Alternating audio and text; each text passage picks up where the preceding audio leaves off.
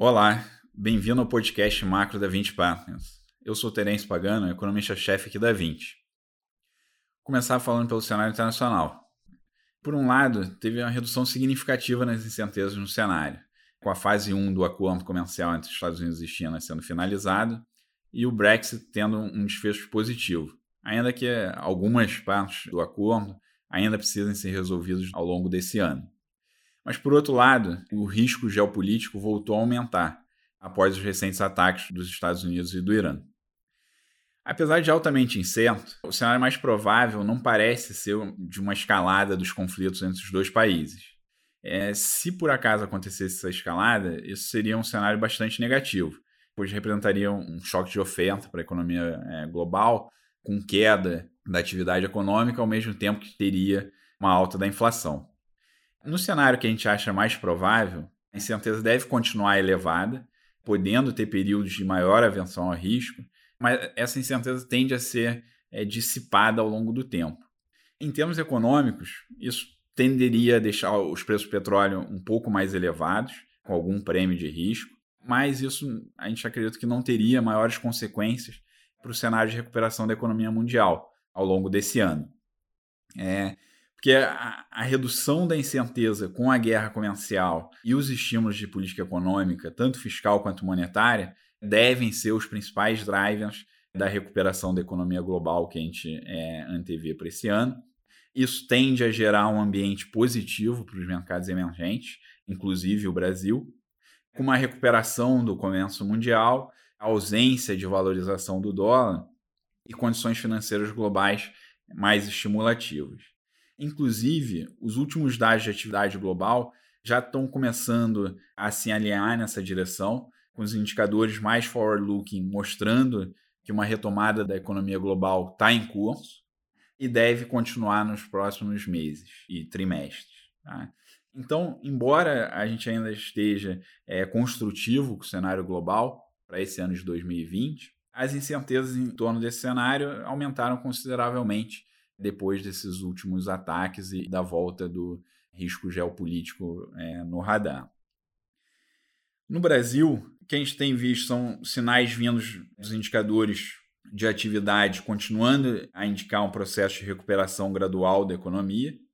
Isso deve ser impulsionado principalmente pelos juros baixos e pelo cenário de recuperação do crédito. O crédito né, continua se expandindo de maneira bastante robusta e a gente acredita né, que com os estímulos e com os juros é, que já foram reduzidos em mais de 200 bases ao longo desse último ciclo de, de queda da Selic, é, isso deve dar continuidade nesse processo de expansão do crédito e, e os setores mais ligados à política monetária sendo aqueles que devem liderar esse processo de recuperação da economia.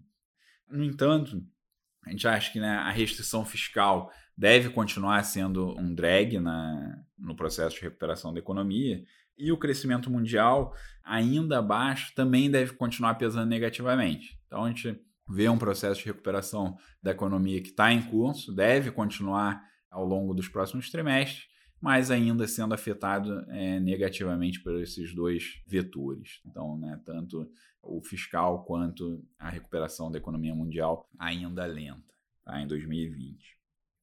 Pelo lado da inflação, o IPCA fechou 2019 em 4,31, em linha com a meta de 4,25.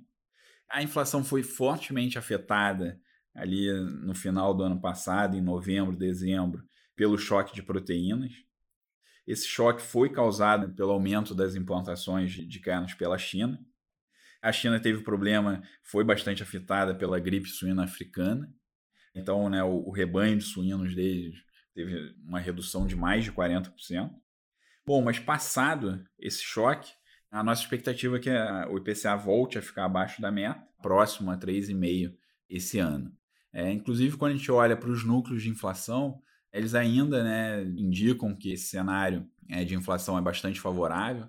É, os núcleos de inflação mais sensíveis ali à atividade econômica continuam rodando em níveis bastante baixos, talvez até mais próximos ali do, do piso da meta de inflação, é o que nos dá a impressão que, de fato, né, uma vez passado esses choques, que levaram a inflação para próximo do centro da meta, a inflação volte a desacelerar em 2020. E aí, na política monetária, o Banco Central está na fase de ajuste fino dos juros, vai ficar analisando ali o balanço de risco para inflação e para atividade para decidir os próximos passos na taxa de juros. A nossa expectativa é que o Banco Central deve fazer mais um corte de juros em fevereiro, levando a Selic para 4,25, né, de maneira mais gradual, que até agora os cortes de juros vinham num ritmo de 50 pontos. E a nossa visão é que o BC deve fazer esse ajuste fino em fevereiro para garantir que o processo de recuperação da economia que está em curso não perca atração e o cenário de inflação ainda continua muito favorável. Tá? Então, acho que tem espaço para ele fazer esse ajuste. E, caso o ritmo de atividade não se mostre tão robusto no início do ano, à medida que os dados do primeiro trimestre sejam divulgados, o BC até eventualmente poderia estender o processo de queda de juros, levando ainda para níveis ainda menores. Mas acho que nesse ritmo mais gradual, é, e o BC sempre analisando ali o balanço de riscos para inflação e para atividade. E além disso, uma coisa que a gente acha também que é muito importante é que a gente acredita que uma vez que o BC encerre o ciclo de queda de juros, ele vai poder manter os juros parados por um longo período. A gente acredita que, né, que ele não precisa voltar a subir os juros esse ano, e aí pode ficar parado até mais ou menos é, o ano que vem, quando aí começa um processo de gradual normalização ali da, da política monetária. Bom, pessoal, eu vou ficando por aqui. Até o nosso próximo podcast.